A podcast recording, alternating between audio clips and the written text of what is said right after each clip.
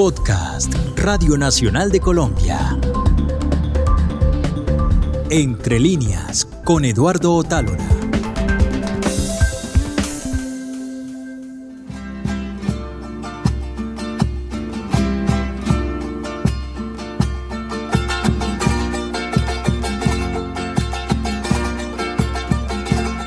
Hace unos días salió al aire la primera parte de una larga conversación que tuve con Evelio José Rosero Diago, uno de los escritores colombianos más importantes de la actualidad y quien ya tiene un lugar en la historia de nuestra literatura nacional.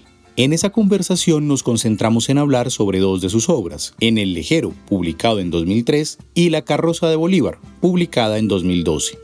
En esta oportunidad vamos a empezar la segunda parte de la conversación con Evelio hablando de la que es quizás su obra más conocida, Los Ejércitos, que salió publicada originalmente en 2006 luego de ganar el premio Tusquets de novela. Esta es una obra estremecedora que nos agarra desde las entrañas y nos arrastra de ellas por cada página.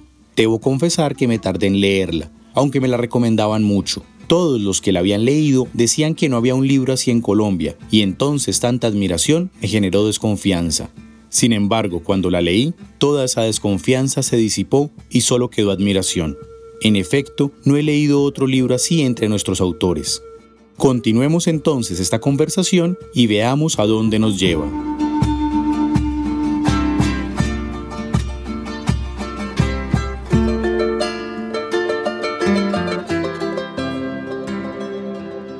Los ejércitos arranca con un viejito fisgón, para ponerlo en esos términos más bien coloquiales que también habitan en la novela, mirando a la vecina y a la empleada de la vecina.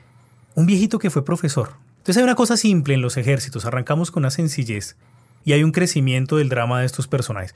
Preguntas muy importantes para mí. Primero, ¿por qué esta mirada que ahora viene como cándida de este profesor que está fisgoneando?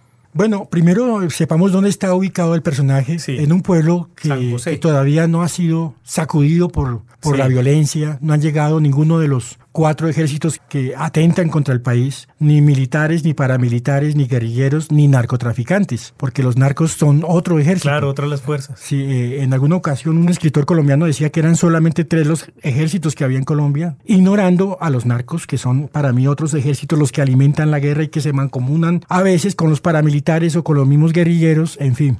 Eh, yo creo que es sobre todo objetiva la obra. Se describe a un profesor jubilado que admira a su, a su vecina que suele salir desnuda al jardín. Hay sol, a diferencia de Nelejero. Eh, es un pueblo... Eh, Más tropical. exacto, de tierra caliente. Las naranjas son muy importantes. Así es. Exactamente. El profesor no me parece un boyerista enfermizo como lo han interpretado algunos lectores, sino que hombre pues no, no admiraría a una vecina que sale desnuda a pasear por el jardín. Es un admirador de la belleza. Tiene una esposa que también es profesora, jubilada, y la hecatombe de esa obra eh, aparece con el aparecimiento de los diferentes ejércitos, cuando su misma esposa eh, no, se sabe nunca más de ella, eh, la desolación que este personaje empieza a sentir y después la misma desolación del entorno de, del profesor Pasos, o sea, el pueblo mismo que progresivamente en la obra cae en medio de ese mare magnum de sangre que es quedar eh, entre, entre ejércitos que luchan eh, sin cuartel y de manera bárbara por apoderarse del pueblo físicamente de, esa geografía. Eh, eso, esos son los ejércitos.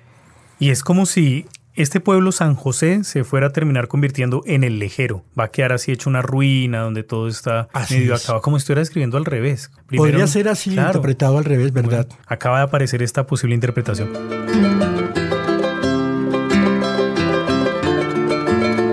Entre la publicación de uno y otro libro hay tres años de distancia, lo que da fuerza a la idea de que los mismos temas podían estar rondando la cabeza del autor.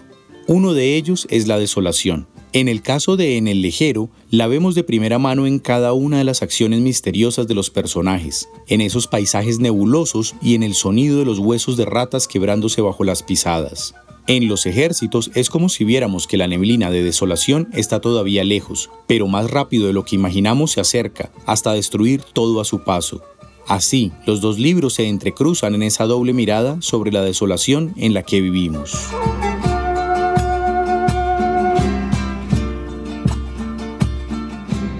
Hablaba ahora de el aparente candor del profesor porque ya no tiene mayor cosa que temer, su vida está más o menos asegurada, como un arranque para el drama.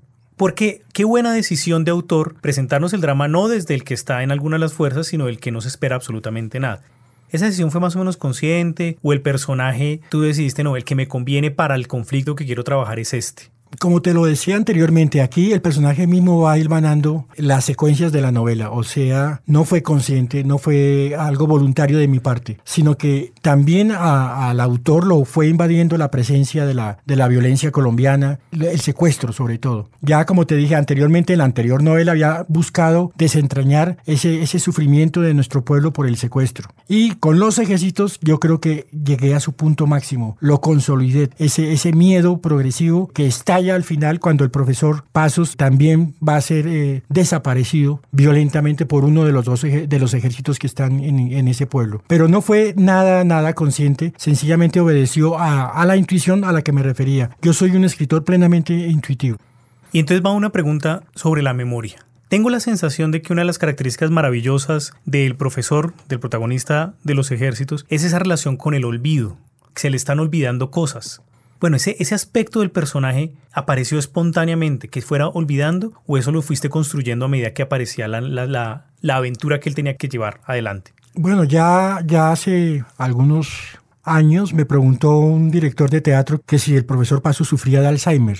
No, no lo pensé yo conscientemente en mi novela. Pero sí me acordaba de tíos que conocí ya de edad de 75, de 80 años. Por supuesto que por la misma edad, la senilidad, empiezan a olvidarse de los nombres, de ciertas cosas eh, importantes en su vida. Se quedan con la palabra en el aire, eh, en suspenso, tratando de acordarse. Entonces, como el profesor Pasos ya es un anciano, pues yo pensé que era obvio. de una. Eh, exactamente, de, de esos olvidos que ocurren a lo largo del día, momentáneos, alimentan eh, al personaje. Yo cuando escribo una novela, si el, personaje tiene 70 mm, años, profundamente eh, trato de definir a un ser humano de 70 años. Y si escribo de un gato, trato de que el gato sea un gato que maulle y que se mueva como un gato en la escena que estoy describiendo. O sea, todo eso obedece solamente a un, a un trabajo ya técnico de, del personaje o de la escena que yo esté resolviendo. Y aquí tocamos esos puntos que son a veces tan interesantes en la escritura, lo técnico, tomar decisiones ya de, por ejemplo, la relación con la puntuación. Y esta era otra de las preguntas que tenía así atravesadas. Y es, resulta que uno lee a Evelio Rosero y lo va leyendo en, su trayectoria y van relacionándose de manera diferente las puntuaciones, las comas, los puntos, los signos de admiración, de interrogación, todo empieza a jugar acá. Los paréntesis, y uno empieza a veces a decir, pero este señor sí sabe escribir, porque a uno en la cartilla del colegio le enseñan que hay unas normas de puntuación. En el caso de los ejércitos es muy evidente cómo hay una suerte de invitación a transgredir ciertas convenciones de la puntuación. Bueno, ¿cuál es tu posición sobre eso, sobre la puntuación y la ortografía? Yo creo que el escritor en ciernes, el escritor tiene que conocer eh, eh, la puntuación para qué son el punto y coma, los dos puntos, en fin. Pero una vez se ha manejado durante varios años eh, el trabajo literario, la redacción permanente todos los días, la transgresión, como acabas de decir, es importante, siempre y cuando no haya mm, eh, oscuridad en lo que se está diciendo, es decir, que haya claridad a pesar de la misma transgresión. Yo utilizo los dos puntos con mucha frecuencia en los ejércitos a muchos lectores les mm, parecería que no fueron necesarios esos dos puntos, que era mejor un punto y coma, por ejemplo. Pero en el momento de escribir no me, no me pareció. Yo, yo prefería dejar los dos puntos y enseguida de unos dos puntos volver a poner dos puntos. Y es lo mismo que le pasa a uno cuando escribe en un diálogo, mm, cuando hay velocidad, cuando alguien está, por ejemplo, de mal humor y está hablando una palabra detrás de otra, pues no hay comas, no hay puntos y comas, no hay puntos seguidos. Entonces, eh, ignoro por completo la puntuación si ese eh, es el propósito, si esa es la finalidad mía y si veo sobre todo que va a ser entendido por el lector. Eh, uno de, los, de las correcciones que yo hago a última hora en mis novelas es la lectura en voz alta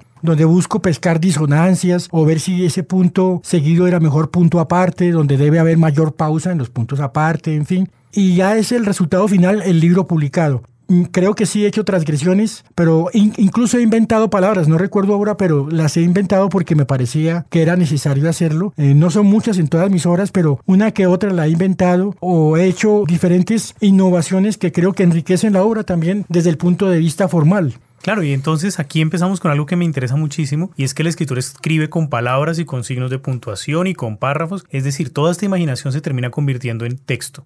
Sí. Pero el texto también es una experiencia. Así es. Cuando yo estaba estudiando y me decían hay que ser coherente con las convenciones que usted establece como autor, porque el autor debe respetar al lector y entonces la convención del pacto que se establece. Pero resulta que Belio es más bien irrespetuoso, tranquilamente irrespetuoso con el pacto. A veces el diálogo tiene guion, comillas, comillones, a veces no tiene nada. ¿Cómo es la decisión de cuándo va y cuándo no va qué? Porque además no irrumpe la, no afecta la lectura, se mantiene el disfrute.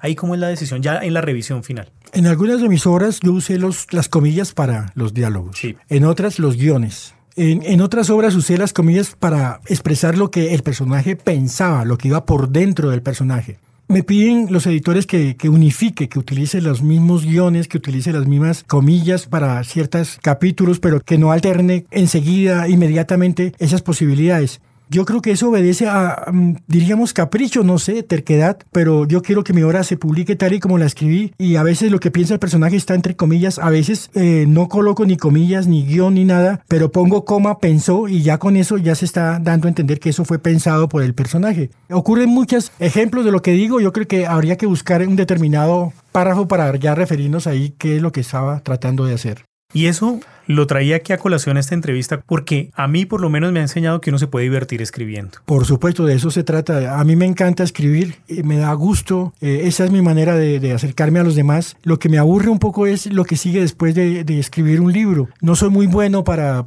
promocionar la obra como ahora pretenden los editores y que yo sé que es importante, yo trato de hacer lo mejor posible. Eh, no hace mucho llegué de una feria del libro en, Guadalajara, en México. Tuve que responder a aproximadamente 20 entrevistas diarias, desde por la mañana hasta por la noche. Y ya a la décima entrevista uno empieza a, sentir que ya no está eh, pensando bien o está ya tanto repitiendo las mismas cosas que uno simplemente se aburre. Bueno, pero esas cosas son necesarias para entregar el libro, para que la gente se entere de que hay un libro, otro de los tantos que hay en, una feria del libro. Pero a mí eh, eso sí no, pues no me siento muy a gusto, no me siento muy, no me puedo explayar bien. Lo que sí me, me, da alegría es escribir, imaginar una historia, contarla. Cuando la cuento, cuando la escribo, pienso en mis hermanos, en mis amigos, pienso que estoy hablando con ellos, incluso en mis padres que ya están muertos. Eh, siento que hay esa comunicación y eso es lo que a mí me, me enriquece. Ya, ya el libro publicado, pues que llegue amigos que son desconocidos, que son invisibles, que van a leer mi obra y que se me acercan y me comentan tal cosa, también me satisface mucho.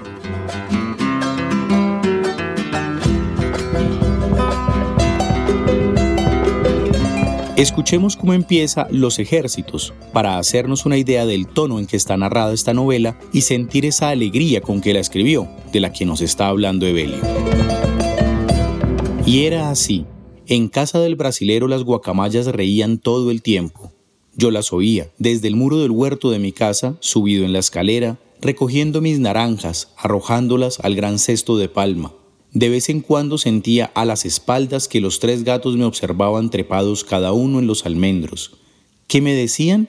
Nada, sin entenderlos. Más atrás mi mujer daba de comer a los peces en el estanque. Así envejecíamos, ella y yo, los peces y los gatos. Pero mi mujer y los peces, ¿qué me decían? Nada, sin entenderlos. El sol empezaba. La mujer del brasilero, la esbelta Geraldina, buscaba el calor en su terraza, completamente desnuda, tumbada boca abajo en la roja colcha floreada. A su lado, a la sombra refrescante de una ceiba, las manos enormes del brasilero merodeaban sabias por su guitarra, y su voz se elevaba plácida y persistente, entre la risa dulce de las guacamayas. Así avanzaban las horas en su terraza, de sol y de música.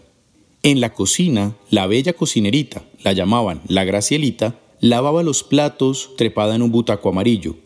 Yo lograba verla a través de la ventana sin vidrio de la cocina, que daba al jardín. Mecía sin saberlo su trasero, al tiempo que fregaba. Detrás de la escueta falda blanquísima se zarandeaba cada rincón de su cuerpo, al ritmo frenético y concienzudo de la tarea, platos y tazas llameaban en sus manos trigueñas.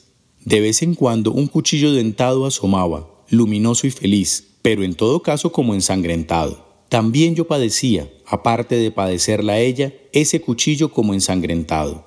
El hijo del brasilero, Eusebito, la contemplaba hurtadillas y yo lo contemplaba contemplándola. Él arrojado debajo de una mesa repleta de piñas, ella hundida en la inocencia profunda, poseída de ella misma, sin saberlo. A él, pálido y temblando, eran los primeros misterios que descubría, Lo fascinaba y atormentaba el tierno calzón blanco escabulléndose entre las nalgas generosas. Yo no lograba entreverlas desde mi distancia, pero lo que era más, las imaginaba. Ella tenía su misma edad, 12 años. Ella era casi rolliza y sin embargo espigada, con destellos rosados en las tostudas mejillas, negros los crespos cabellos, igual que los ojos. En su pecho los dos frutos breves y duros se erguían como a la búsqueda de más sol.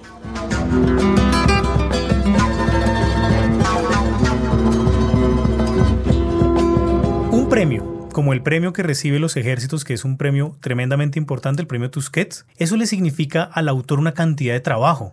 ¿Qué trabajo es eso de ganarse un premio eh, bueno, en el caso de los ejércitos, cuando escribí esta novela y cuando gané el premio Tusquets, ya había publicado varias obras en Colombia, en España, había sido traducido a algunos idiomas, pero e-, era un escritor todavía prácticamente ignorado, estaba como en cierto olvido, lo que a mí no me molestaba porque, como te dije anteriormente, estaba escribiendo, que es lo que a mí me gusta, y con el premio Tusquets vinieron las traducciones, el premio en Inglaterra, otro premio importante en Dinamarca, eh, viajes a otros países, que por supuesto son muy buenos, en fin, pero también que agotan mucho, que no va con, directamente con lo mío, que es la literatura eh, la escritura. Eh, en este caso era más bien promoción, promoción permanente de mi obra. Sí hubo curiosidades, por ejemplo, la respuesta del público en España ante una novela como Los Ejércitos. Por ejemplo, me preguntaban que si eso era verdad, que si era verdad que habían secuestrado un perro a una niña, eso lo leí yo en una noticia de periódico, que si era verdad que un capitán, un militar llegó a una plaza a disparar contra todos los civiles diciendo que eran guerrilleros, también lo leí en una noticia de periódico, la violación de un cadáver, que si eso era verdad, también también lo leí, un cadáver de mujer muy hermosa violado por unos soldados. Eh, estas cosas que son de barbarie total, pues pensaban que era imaginación, que era ficción, o sea, no pensaban que fuera real. Y yo todo lo que digo en los ejércitos eh, lo basé en, noticias reales de, radio, de periódico y en testimonios que logré recuperar en Cali eh, con los desplazados por la violencia, ya haciendo un trabajo, digamos, de periodista de campo. allá vivía entonces mi mamá en Cali y, y allá adelanté cosas que enriquecieron el ambiente humano de San José, el pueblo sobre el que escribí. Hay un personaje que me, fascinó y es este hombre paralítico que le lo dejan solo en una casa con una olla de comida para que se defienda. ¿Ese también ocurrió? No, ese sí es, ese sí es ficción. Ay, le atiné, sí, sí, sí, sí, es un personaje que se me ocurrió que como estaba paralítico no podía moverse, no podía huir claro, del pueblo y sus hijos no se lo llevan, no lo cargan ni nada de eso. Él tampoco se lamenta y decide quedarse allí. Ya me había olvidado hasta de ese personaje. Es que han ocurrido muchas cosas después de los ejércitos. Eh, he estado en otras obras, otras novelas y eh, me parece curioso también recordar a, a este paralítico. A mí me interesa preguntarte, antes de que hablemos de, una etapa reciente de tu vida como escritor, y es esa etapa previa a los ejércitos y quizás ese boom de los ejércitos, y es, ¿qué hacías además de escribir?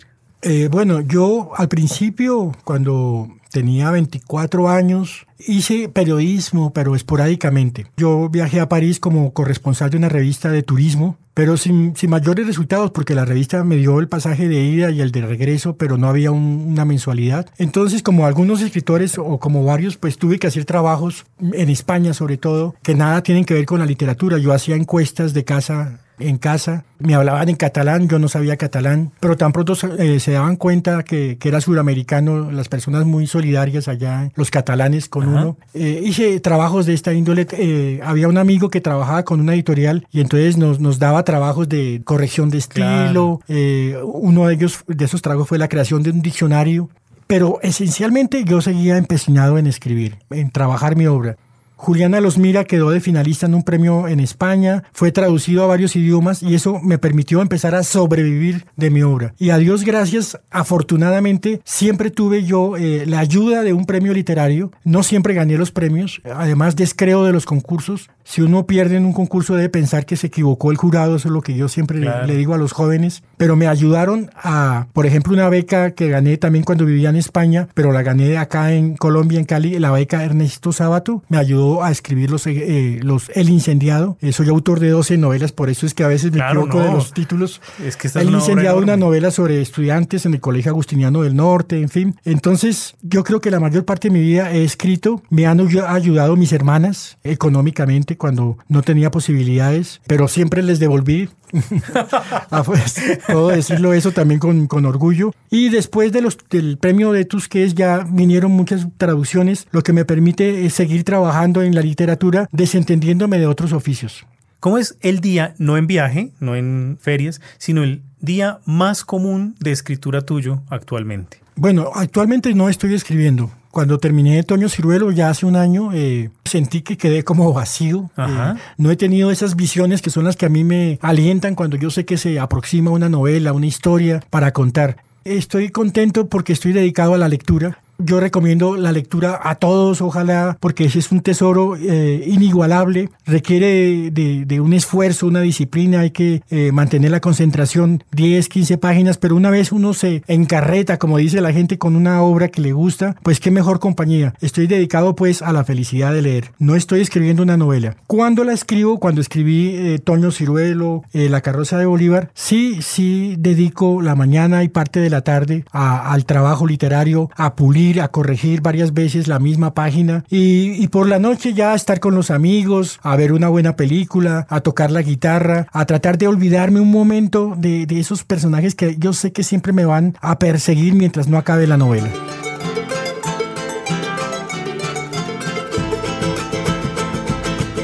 Como hemos visto, la obra de Belio Rosero es monumental y muchos de sus libros han recibido reconocimientos. Sin embargo, hay uno que le fue esquivo. La historia tiene que ver con el primer libro que publicó, El eterno monólogo de Yo. Las 101 páginas de esta obra las presentó Evelio en Pasto al Concurso Nacional de Poesía Ahuasca en 1981. El jurado lo declaró fuera de concurso por sus altas calidades y porque en realidad no era un poema. No bastó que él lo hubiera bautizado como un poema novelado. Este libro empieza así. Solo a la deriva, yo se ha sentido pajarraco ingrávido. Cuando yo asoma por vez primera a la primera ventana de la Tierra, una paloma muerta se dejó caer sobre un planeta y un puñado de arroz sobre la boca de una vieja.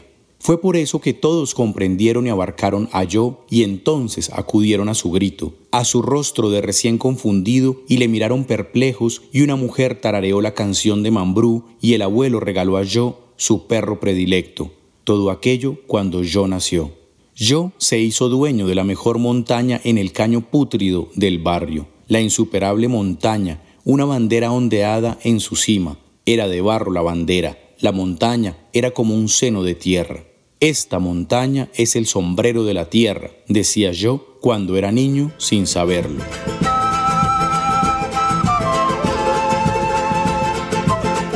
Cuando tienes tiempo para la escritura, ¿cómo va fluyendo? ¿O te atascas? No, no me atasco. Yo admiro, de hecho, al, escritor que es periodista, que es eh, profesor, que es catedrático y que además de eso, de, tener esos trabajos, escribe. Yo digo, ¿cómo hace? Yo, yo soy amigo del trabajo permanente, diario, obsesivo casi que de terquedad hasta que se acabe la novela. De manera que cuando ya viene esa historia que quiero contar y, me, estremece para contarla, eh, dedico el día entero. Y, no quisiera en ese momento tener que hacer otro trabajo, no me explicaría. Cuando lo tuve que hacer, eh, me pasaba lo que tú acabas de decir y esas tres horas o ese día que quedaba libre, pues lo aprovechaba muchísimo. Pero yo sí me quedo con el poder trabajar día por día durante un año, dos años o tres años, que es el tiempo que yo demoro trabajando una obra.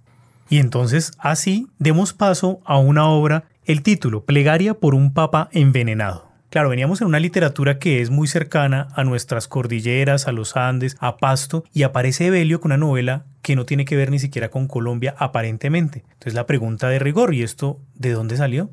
De la lectura, justamente de lo que hablaba ahora, estoy dedicado a leer y todo. Cuando terminé eh, La carroza de Bolívar, dedicado a leer meses y meses, eh, buscar obras que, que, me encantaran, que me hicieran sentir esa alegría de niño, sobre todo que me hicieran olvidar el hecho de que yo soy otro escritor, eh, no tratando de elucidar cómo adelanta este escritor esta obra, sino de que la historia me invada, que es lo que me pasaba siempre que, que leí las obras de García Márquez, por ejemplo, o cuando releo a Dostoyevsky, grandes autores que a uno lo hacen olvidar de que uno es escritor.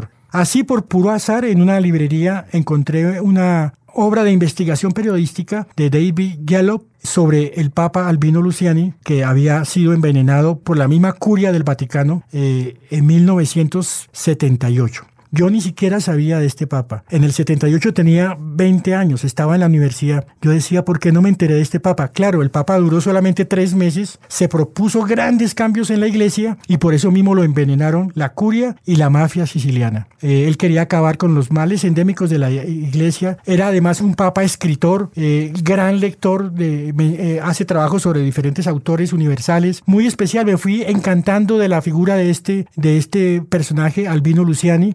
A indagar otras obras aparte de, la que mencioné, que se, se titula En nombre de Dios otras obras sobre Albino Luciani. Vi que incluso se habían escrito novelas sobre la vida de él, eh, películas. Hay, hay una referencia a él en El Padrino número 3, creo. En la tercera parte, sí. Sí, sí. Y, de un momento a otro me encantó tanto Albino Luciani, sus obras, que dije, voy a escribir sobre Albino Luciani. Y así nació la novela. Nos cuenta Evelio que se encontró al personaje en una librería y lo entusiasmó. Pero convertir una intuición creativa en una historia es otra cosa. Claro que sí. Aquí la historia era la historia de un asesinato, pero luego viene esa pregunta terrible, ¿cómo contar la historia? Y ahí toma una decisión Evelio Rosero, y es que aparece un coro de prostitutas a contar parte de esta historia. Ahí sí que quiero saber cuál es el armazón detrás de esa decisión de quién y cómo se va a contar la historia del Papa Albino Luciano cada principio de novela tiene su propia razón de ser, su propia causa. Yo creo que alguna vez me desperté con ese coro de prostitutas hablándole a Albino Luciani. Cuando él fue mm, obispo en Venecia, puso una, una, oficina dedicada exclusivamente a las prostitutas viejas, eh, sobre todo en los inviernos, para que las dotaran de, vestido, de comida, de, de calor, de techo seguramente por esa información sobre sus trabajos como eclesiástico, como, como sacerdote, eh, pensando en los demás, eh, esa, eh, esa oficina que puso al servicio de la gente pidiendo limosna en las calles, apareció allí y son las prostitutas las que se dirigen a, a Albino Luciani el comienzo de esa novela. ¿A dónde vas, Albino? Así empieza. Y entonces viene una pregunta para estas miradas también muy críticas de la literatura colombiana y es que se supone que toda la literatura colombiana tendría que decirle algo a Colombia. A veces he escuchado ese tipo de comentarios. Si yo te preguntara qué le dice la novela Plegaria por un papa envenenado a Colombia, ¿tú qué dirías? Pues que aquí también hay mafia, hay muchas similitudes de verdad y, compra de conciencias y por supuesto la muerte del, oponente, en este caso a Albino Luciani, al Papa Juan Pablo I, lo, envenena la curia romana, sus, sus mismos eh, hermanos que lo rodean en ese Vaticano. Eh, yo creo que eh, lo universal es el ser humano. Todos somos iguales, ya sea una aldea en, el Amazonas o una ciudad populosa en, Suecia, eh, eh, o se trate de París o se trate de Tombuctú en el África, en fin, eh, el ser humano es el mismo y nos identifica la misma incertidumbre, la enfermedad, el amor, la música, todo eso hace que una novela llegue a cualquier nacionalidad. Entonces ahora la pregunta de rigor ahí, cuando escribes, estás escribiendo para profundizar en, ese, en esa universalidad de cada uno de tus personajes. ¿O estás pensando siempre en cómo la leerían por allá en Noruega? No, en eso no pienso. Pienso en desarrollar el, semblante literario del personaje, en ahondar en su, en su psiquis, en, meterme como autor dentro de él, en sus zapatos. Y sé que, que indirectamente eh, estaré logrando un semblante humano que puede ser universal. Ojalá eh, lo haya logrado siempre. Entonces, queridas y queridos oyentes, también la recomendación para ustedes, vayan y busquen esta plegaria por un papa envenenado para que se den cuenta de que esto que nos llamamos la literatura nacional también se atreve a hablar de lo que no nos corresponde, pero por rebote, hablando a las traiciones en nuestros países, las mafias detrás de las decisiones grandes.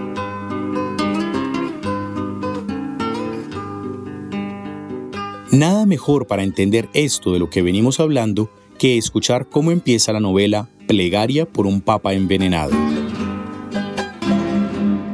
¿A dónde vas, Albino Luciani? Te hablan las piedras. ¿A dónde vas, padre Luciani? ¿No nos escuchas? No te hablan las piedras, te hablan las prostitutas de Venecia, tus desconocidas. ¿Desconocidas? Una vez tus ojos voltearon a mirarme en esa esquina de Feltre, mi aldea. Desaparecías de la mano de tu madre, camino del seminario a tus once años. Yo también te miré, empinada detrás de mi ventana, desnuda, tres años mayor que tú, y ya metida en estos dulces pero amargos menesteres. Tú un niño, padre Luciani, y qué sonrisa, la sonrisa milagrosa que jamás te abandonaría. Ibas al seminario, ese negro y húmedo edificio, proverbial nido de clientela, Pensé que tarde o temprano te desnudarías conmigo, en feltre o en la luna, como todos hicieron aquí en Venecia desde mucho antes de mi vejez inconclusa. Pero jamás, padre Luciani, te desnudaste conmigo ni con ninguna. Eras el único y último sacerdote en cuerpo y alma que quedaba sobre la tierra.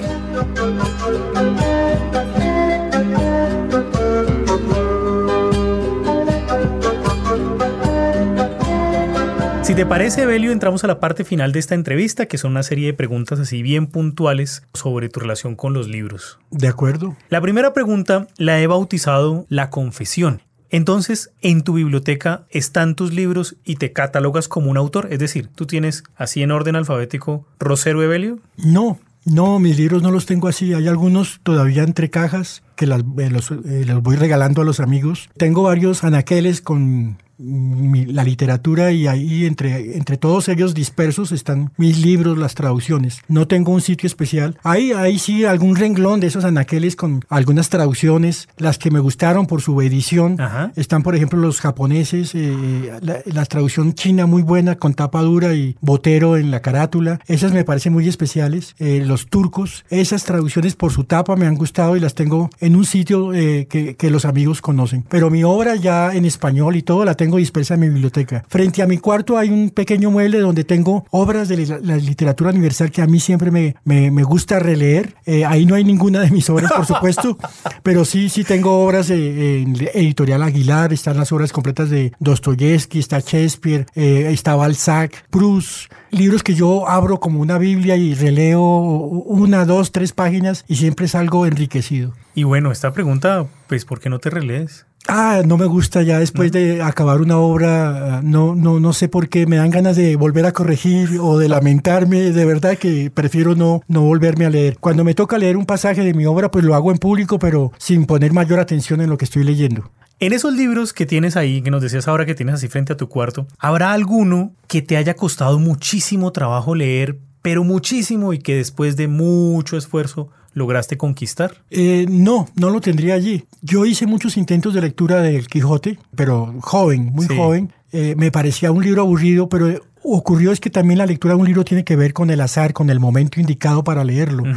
Eh, yo tenía 14 años y a, eso, a ese momento me refiero en Los Escapados, una novela juvenil. Eh, y empecé a leer la historia del Quijote de la Mancha en una edición íntegra que era de mi padre en dos volúmenes, con muy buenas ilustraciones y me encarretó por completo. Fue la primera vez que lloré leyendo un libro cuando el Quijote empieza a morirse y Sancho lo convida a que se vayan de pastores y me conmocionó. Entonces sí hubo dificultades para leer el Quijote, pero eh, y eso lo, lo, lo aconsejo a los oyentes, acérquense a ese libro que nos va a gustar mucho, nos va a hacer reír y a llorar, por supuesto. Sí, de resto todos los libros que tengo ahí no me conmocionaron desde que empecé y siempre me gustaron. Debo, debo ser eh, sincero, eh, con la búsqueda del tiempo perdido no, no fue así. Eh, una gran admiración, eso ya fue en mi madurez, por la prosa de Proust, por sus descripciones, en fin, pero no fue una lectura de, desear acabar de leer el libro, pero también que no se acabe tan rápido como sí me ocurrió con, con Dostoyevsky y con Tolstoy. En ese espacio, unos libros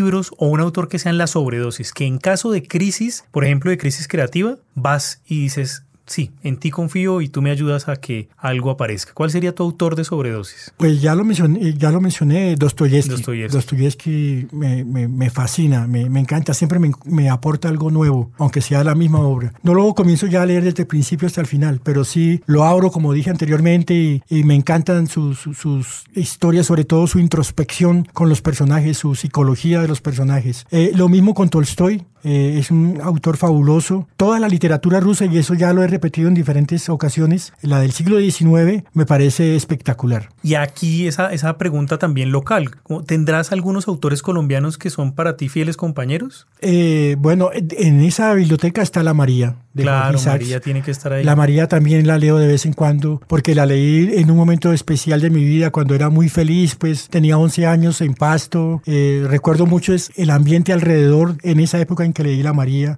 José Eustacio Rivera, La Vorágine es otra obra que admiro profundamente, eh, igual que, que Cien Años de Soledad. Esas son las tres obras fundamentales de nuestra literatura. Y actualmente tienes de este panorama nuevo de autores, ¿tienes alguno que dirías, ve, este me está, me suena? Colombiano. Sí. No, no así en especial con esa mm, fortaleza que veo en estas tres obras, no. Pero sí, sí puedo decir que ya hay autores de envergadura que se están gestando o que están ya mostrando su obra y que son mm, sobre todo ejemplos de una nueva corriente eh, novelística y cuentística colombiana que tarde o temprano va a desembocar en algo importante. Bueno, viajemos en el tiempo. Viajemos a, tú dirás, si a Pasto o a Bogotá, pero vas a tratar de ubicar un libro que vamos a llamar el libro maldito, porque vas a hacerlo responsable de haberte decidido convertir en escritor. Robinson Crusoe, en un sentido amplio. Eh, cuando era niño lo leí y, escribí una versión mía de Robinson Crusoe, un cuaderno de 100 páginas que regalé a mi mamá el Día de la Madre. Escribía yo la lista de las cosas que me llevaría a la isla, en fin. Y esa fue mi primera novela. Yo era un niño solitario y encontré esa biblioteca en casa de mi padre. Para mí fue la, la felicidad la total alegría. Buscaba libros, empezaba a leerlos, no me conmocionaban, pero seguía buscando y ya tardaba, no tarde o temprano encontraba un libro. De manera que la primera de esas obras que me conmocionó fue Robinson Crusoe. Y la segunda, vuelvo entonces a, a Dostoyevsky, ya en la adolescencia, Crimen y Castigo. En esta historia de lecturas y de hombres lectores, también hay que admitir que a veces hay libros que no nos aguantamos, pero que da vergüenza aceptarle al público que uno no se lo leyó porque no se lo aguantó. Yo llamo a esto el abandono vergonzante, como un libro que dijiste, ay, no, no, no, me aguanto la vergüenza, pero yo no me voy a leer esto. ¿Cuál sería? Bueno, yo empecé a leer Terra Nostra de Carlos Fuentes y no lo seguí leyendo, me pareció hartísimo, aburrido, farragoso, todo un ladrillo. Y hay obras eh, que son reconocidas y que a uno jamás le gustaron. Por eso uno no debe leer jamás eh, a la fuerza, sino aquello que de verdad nos dice algo, aquello que nos contenta o nos asusta, pero aquello que queremos leer, definitivamente. ¿Y cómo vas llegando entonces tú a los libros? Yo, yo me leo 20 páginas, yo creo que hay que concederle a todo novelista y pido que me concedan a mí también ese, eh, esas 20 páginas porque a veces el escritor demora en, en arrancar, digámoslo así, y necesita ese periodo de 20 páginas para empezar a, cautivar, a, contar su historia. Pero después de las 20 páginas, por más reconocido que sea el autor, por más mencionado, si a mí no me ha cautivado, no lo leo. ¿Y cómo llegas a títulos? ¿Por recomendaciones de amigos? ¿Por la prensa? Sí, dicen que esa es la mejor publicidad. Cuando un amigo le habla a uno emocionado de un libro, entonces esa es para mí la mejor publicidad. Cuando alguien con entusiasmo me dice, mira, Evelio, me leí este libro, voy al libro y con seguridad me, va a gustar. A veces al azar voy a una librería de viejo donde los libros no cuesten tanto y empiezo a leer las primeras páginas de uno, un párrafo de este otro, leo la sinopsis, en fin, el resumen de la obra, la contratapa del libro y por ahí aparece algo que posiblemente me va a cautivar. Así hago para leer. Hablemos de deudas, porque este es el datacrédito de los libros. Los libros que tienes pendiente y que te miran amenazadoramente. ¿Cuál sería un título así que te tiene atormentado? Yo tengo varios libros que voy a llevar ahora a Cali a pasar las fiestas decembrinas con mis hermanas. Entre esos, por ejemplo, tengo acaso Isiguro, el, el, premio, Nobel. Yo siempre me he tomado la, la responsabilidad, el deber de, de leer cada año al, al, premio Nobel de turno. Entonces, tengo acaso Isiguro, tengo una novela que se llama Los Inconsolables, tengo eh, novelas de colombianos, la de Isiguro la miro con cierta desconfianza porque yo ya me había leído una novela de él hace algunos años y no me había convencido. Justamente leí 30 páginas y no lo seguí leyendo. No dio crédito. Pero esta vez, como es premio Nobel, en fin, voy a volver a él. Eh, estos son los libros pues que me, y varios otros que me están mirando y haciéndome guiños, como dices tú. y la contraparte de estas deudas, ¿qué libro sueñas escribir? Ah, pues eh, muchas veces, por ejemplo, un libro de viajes, me encantaría. Algún libro donde aparezca un barco y haya que escribir sobre gente que viaja en un barco, aunque yo no he viajado mucho en barco, pues, pero eh, ese sería un libro para mí espectacular, una especie de, de, libro de viajes. Como volver a un Robinson Crusoe. Sí, pero ya de otra manera, tal vez pensando en ese entorno de Conrad. Claro. Eh, pero, pero sería toda una aventura de, de imaginación. No sé si, si alguna vez recibo ese entusiasmo por adelantar una obra de viajes. Muy bien. En la máquina del tiempo a la que nos subíamos ahorita, te voy a pedir que viajes, tú decides de nuevo si a Pasto o a Bogotá, pero en todo caso, a pararte al lado de ese Evelio Rosero niño, bien pequeñito, y quisiera que le dieras un consejo para ese niño que todavía no sabe que va a ser escritor. ¿Qué le aconsejarías? Pues que sea sobre todo un lector. Ya antes de decidir escribir, que, lea sobre todo muchos libros. Cuando yo era niño, estaba en tercero o cuarto de primaria, eh, le llevaron a una hermana un regalo de cumpleaños, un libro, El viejo y el mar, que yo leí en dos días. Nadie en la casa quería creer que yo me había leído ese libro y lo dije, le contaba a mis hermanos que había leído ese libro, muy breve por supuesto, pero para mí fue toda una alegría que, había leído El viejo y el mar, incluso lo leí antes de, Robinson Crusoe, de, esa obra de Daniel Defoe. Entonces yo aconsejo a ese niño que busque obras eh, que ahora sí se encuentran muchísimo en editoriales que publican para jóvenes, para niños, buenos libros y que los lea, sobre todo eso. Y ahora en la máquina del tiempo viajas al futuro, ¿sí? digamos unos 20 años en el futuro, y estás al lado de ese Belio Rosero mayor, ¿qué le susurrarías? ¿Qué consejo le susurrarías? Que viva más y no escriba tanto. Seguro. A veces pienso que uno pierde, no, no, no tiempo, ¿cómo explicarlo? Que pierde muchas felicidades por estar encerrado meses trabajando una obra. Creo que ahora quisiera por eso verme más con mis hermanos, con mis amigos y esperar un buen tiempo de descanso antes de volverme a encerrar con una novela.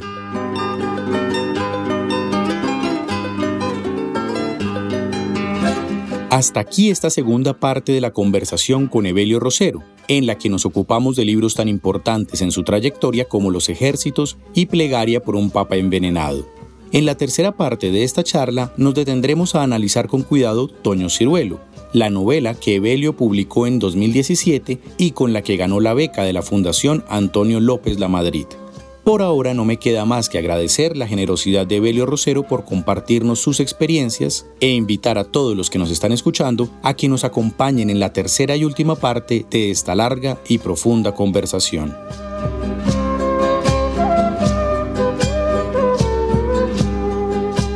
Entre líneas es un podcast de Eduardo Otalora Marulanda para Radio Nacional de Colombia.